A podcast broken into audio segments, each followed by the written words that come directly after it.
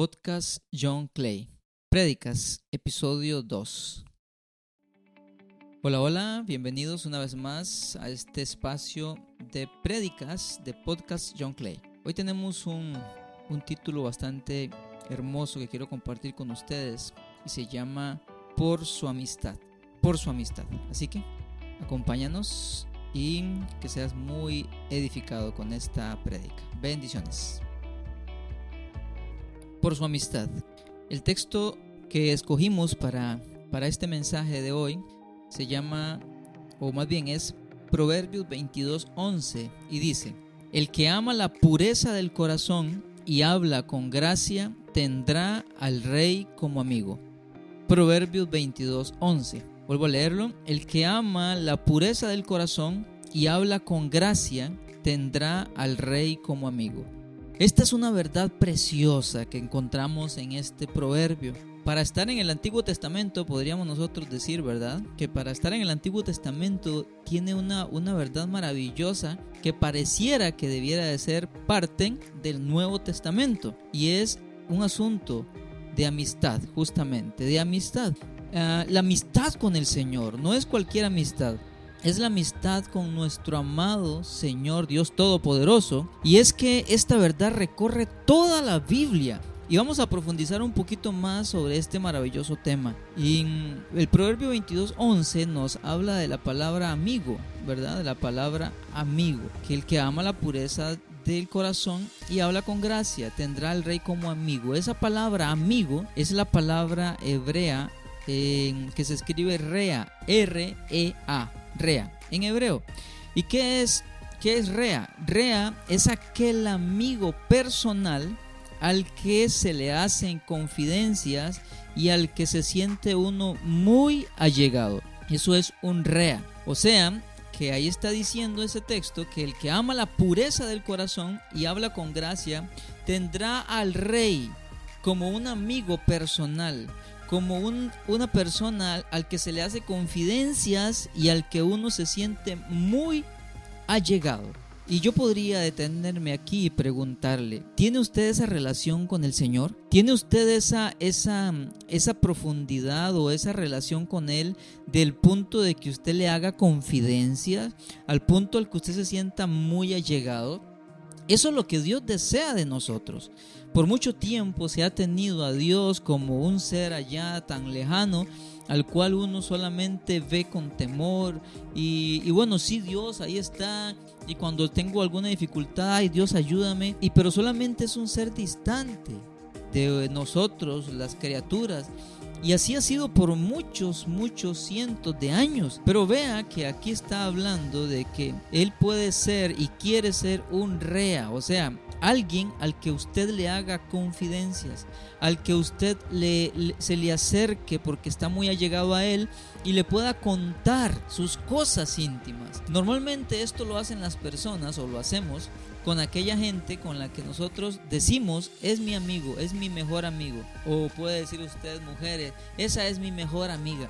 Y yo le cuento todo. Y usted lo hace porque se siente muy allegado. O sea, esa persona es el rea para usted. Ese mejor amigo al que usted le cuenta sus confidencias, usted lo hace porque es un rea para usted. Y pareciera que entre personas es más fácil, ¿cierto? Porque yo veo a esa persona, yo siento a esa persona, yo escucho a esa persona, comparto con esa persona, porque la veo. Pero vean que la Biblia nos está diciendo que esto también es posible con Dios y hacia Dios. Y, y yo quiero que usted pueda a partir de de este mensaje que está escuchando, proponerse llegar a tener con Dios este tipo de relación, de ser Él, es Él, Él es ese rea para usted, de usted ser ese rea para Él, de ver a Dios como un rea, como alguien muy allegado al que usted puede hacerle confidencias. Ahora, uno podría pensar, ¿verdad? Y decir, pero ese es un solo versículo. Ese es un solo versículo. ¿Cómo usted va a decir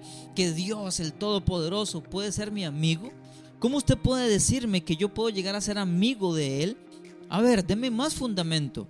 Y es que esto está en la Biblia, eso es lo impresionante, lo encontramos en las escrituras, es una verdad que ha estado ahí por miles de años y nosotros le hemos pasado por alto. Y por eso es que tenemos una religiosidad hoy.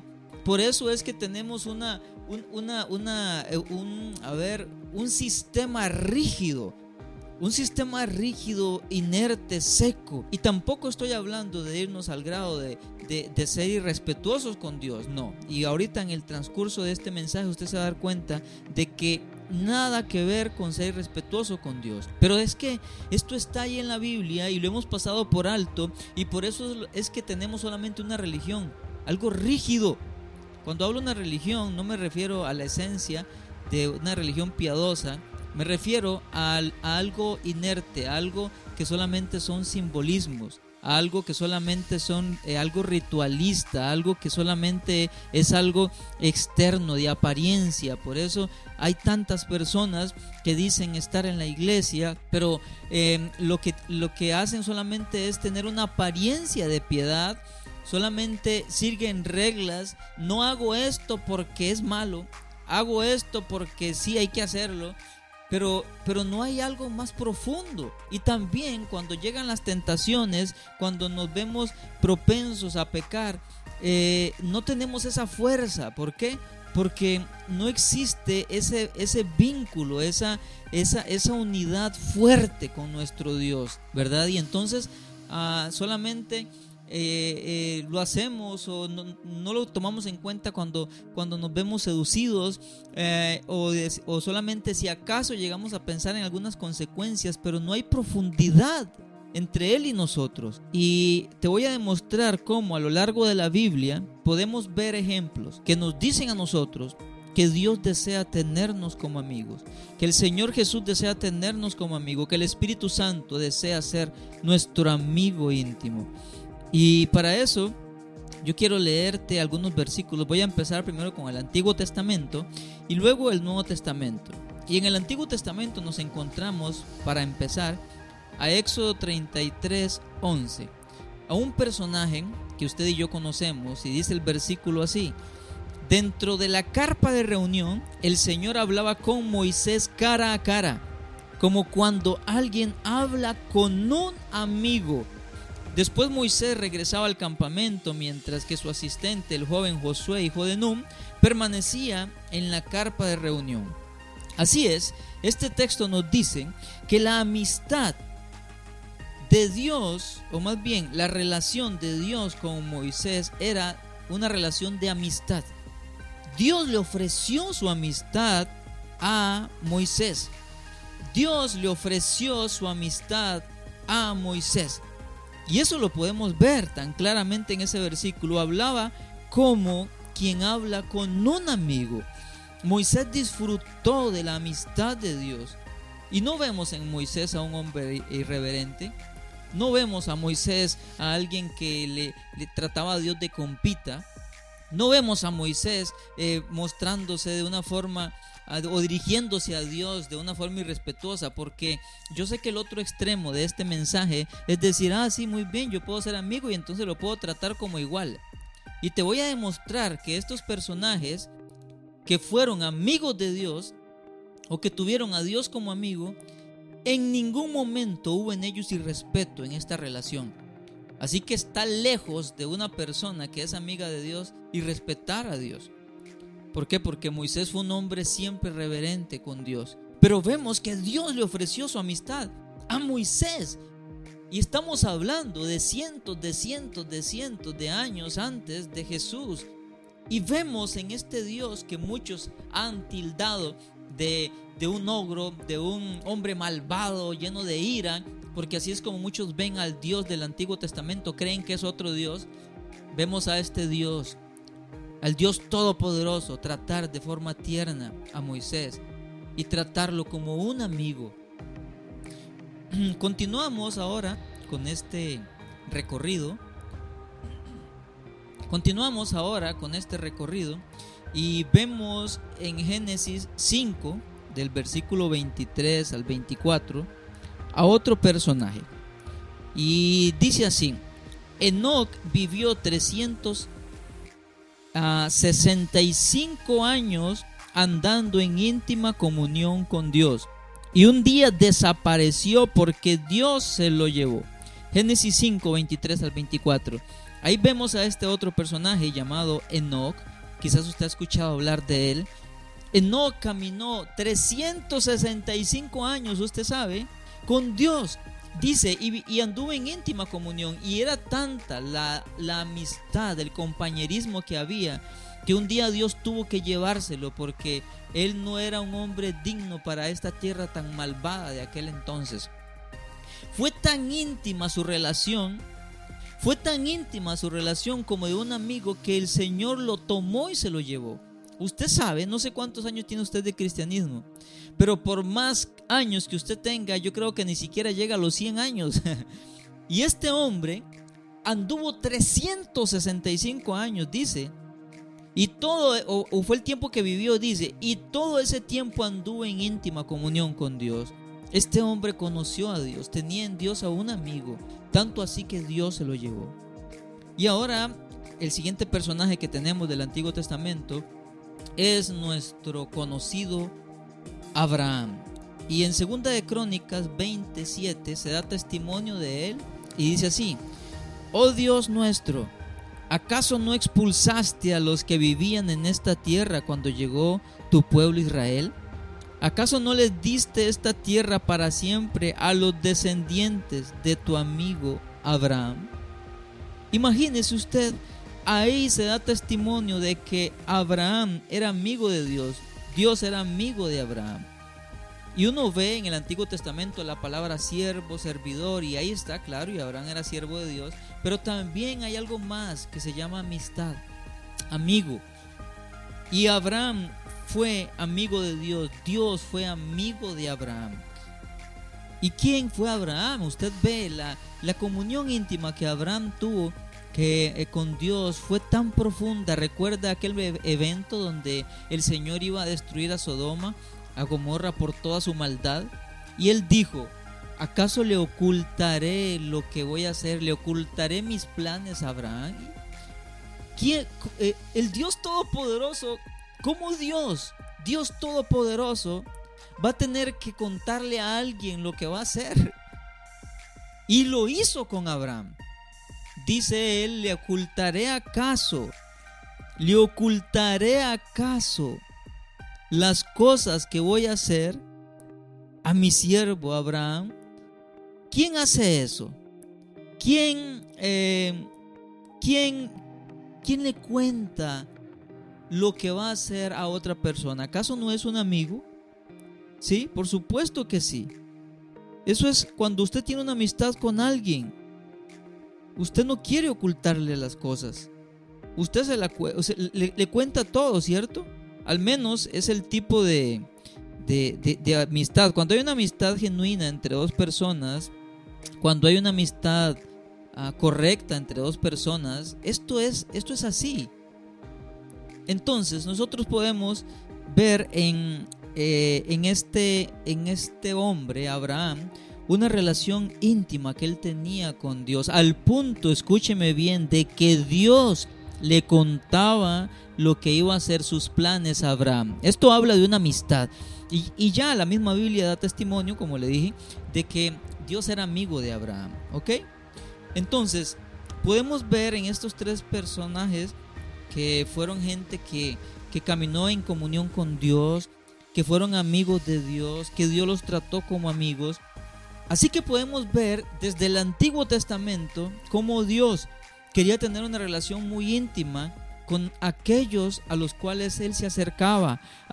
él no quería solamente que tuvieran un terror y que, y que se guardaran del pecado por miedo a la destrucción, aunque eso iba implícito, pero él quería algo más, él quería que su pueblo tuviera una amistad con él y que por causa de esa amistad le obedecieran.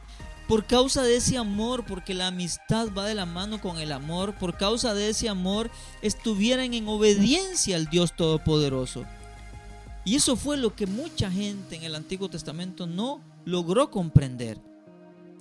Ahora vamos a irnos al Nuevo Testamento ¿verdad? En el Nuevo Testamento podemos ver algunos versículos donde el Señor Jesús, entendemos, ¿verdad? Dios se hizo hombre en Jesucristo, Él anduvo tres años y resto aquí en la tierra, y Jesús, siendo Dios, aquí en la tierra, Él también manifestó estos mismos rasgos de querer ser amigo de aquellas personas que andaban con Él. Y podemos verlo en, en Juan capítulo 11, versículo 11. Dice así, dicho esto, les dijo después, nuestro amigo Lázaro duerme, mas voy a despertarle nuestro amigo. Vemos a Dios llamando a Lázaro su amigo. Y también lo vemos en Juan 11.3 dice, así que las dos hermanas le enviaron un mensaje a Jesús que decía, Señor, tu querido amigo está muy enfermo.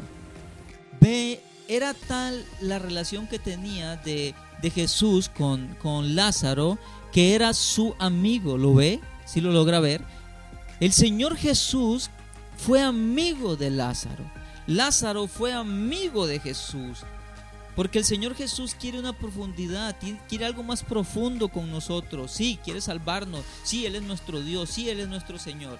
Y repito, en Moisés, en Enoch, en Abraham, en Lázaro, usted ve a gente reverente, gente que nunca fue irrespetuosa por causa, eh, no, no hizo lo que hace alguna gente.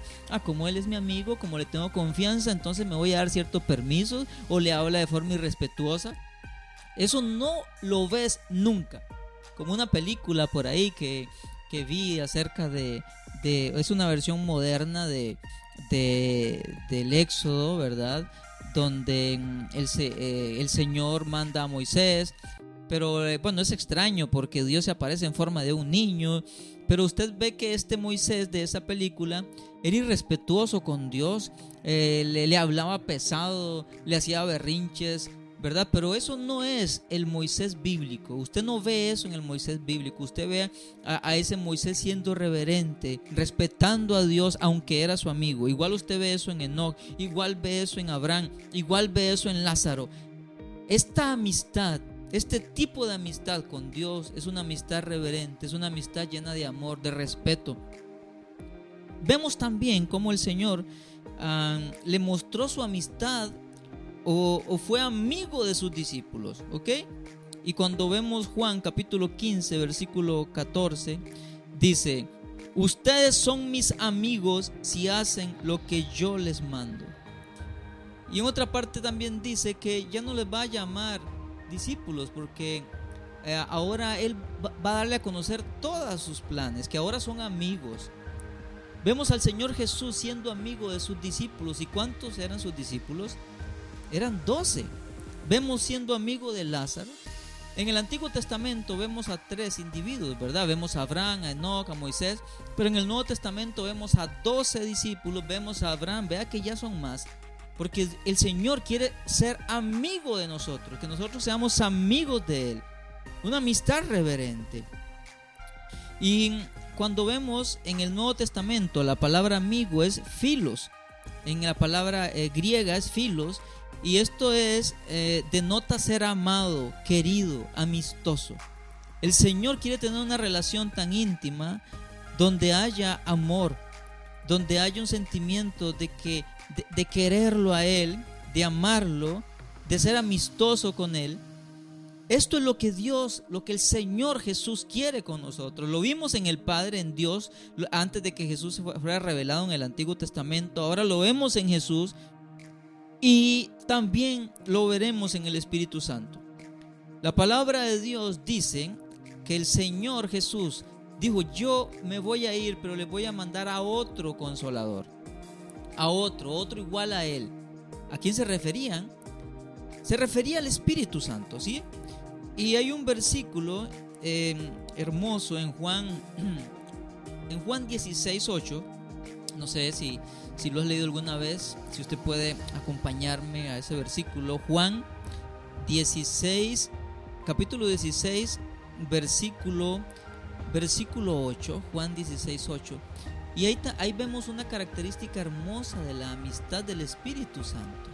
En el capítulo 16 el Señor Jesús comienza a hablar de la obra del Espíritu Santo, eh, de que cuando Él venga, la, una de las muchas funciones del Espíritu Santo, y el versículo 8 dice, y cuando Él venga, refiriéndose al Espíritu Santo, convencerá al mundo de pecado y de justicia de Dios y del juicio que viene. ¿Ok? podemos ver también en Efesios 1, 13, donde dice que Él, él viene a ser un sello para nosotros. Lo podemos ver en, Efesios capítulo 4, donde nos enseña que Él mora en nosotros y que podemos inclusive entristecerlo por nuestra forma de vivir. Así que una vez que el Señor Jesús asciende, nos deja el Espíritu Santo, pero ya no tanto para caminar al lado mío, sino para estar dentro de mí, para habitar en mí. O sea que ya ese amigo que fue Dios con aquellos eh, personajes, ese Jesús que fue amigo eh, de esos personajes, ahora lo vemos en el Espíritu Santo viviendo dentro de nosotros, en una amistad todavía más íntima. Y dice que Él nos va a convencer. Convencer. Convencer significa redarguir, poner en evidencia, reprender, acusar, generalmente con la sugerencia de avergonzar a la persona así de redarguida. También vemos en Juan 16, eh, versículo 13, que cuando Él venga, cuando venga el Espíritu de verdad, Él los guiará a toda la verdad. Vemos otra palabra ahí, guiar, que es mostrar el camino, literalmente enseñar. Eh, también significa la palabra guiar en Juan 16, 13, guiar en el aprendizaje, instruir, explicar. ¿Quién hace estas cosas? Sino un amigo que está con nosotros siempre ese amigo que nos guía en el aprendizaje, que nos ayuda, que nos enseña, que nos muestra el camino, que nos instruye, que nos explica, que nos convence. Ese es el tipo de relación que quiere tener el Espíritu Santo con nosotros.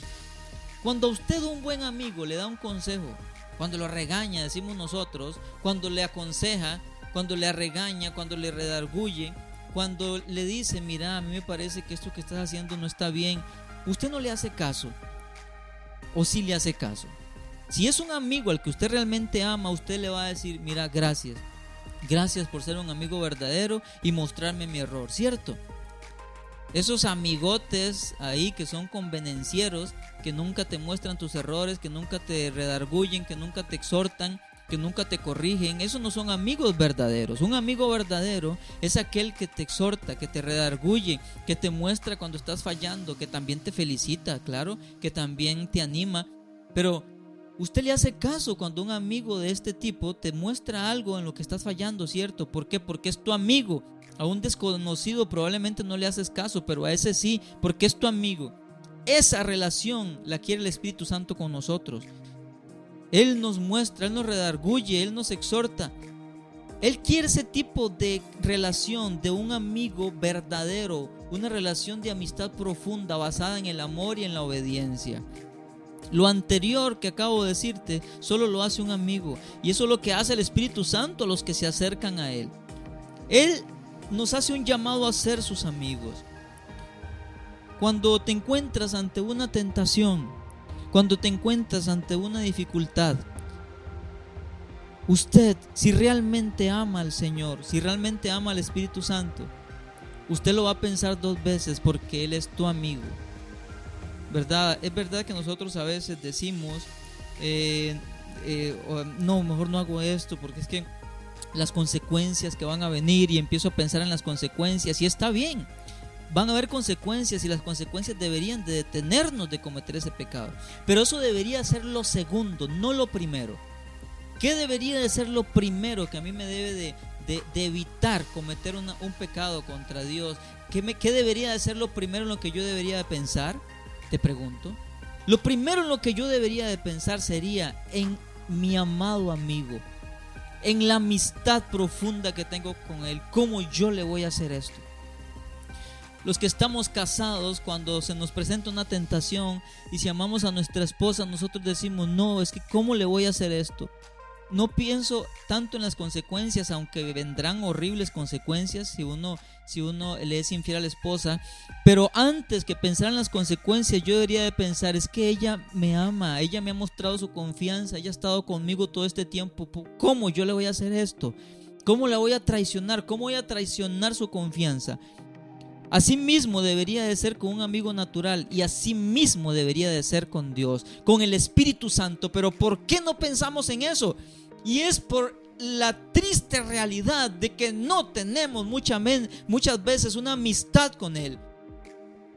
La triste realidad es que muchos de los cristianos no tienen una amistad con el Espíritu Santo, no tienen una relación íntima con Él donde lo lleguen a amar a tal punto que su amistad se vuelva un tesoro.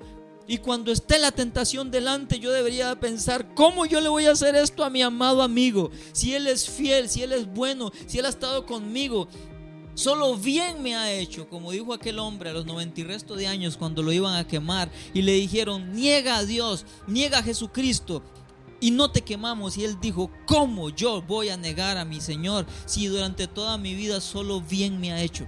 Y prefirió que lo quemaran. Nosotros deberíamos de tener una relación tan real con el Espíritu Santo, tan diaria, que deberíamos de verlo como nuestro amado, mejor amigo.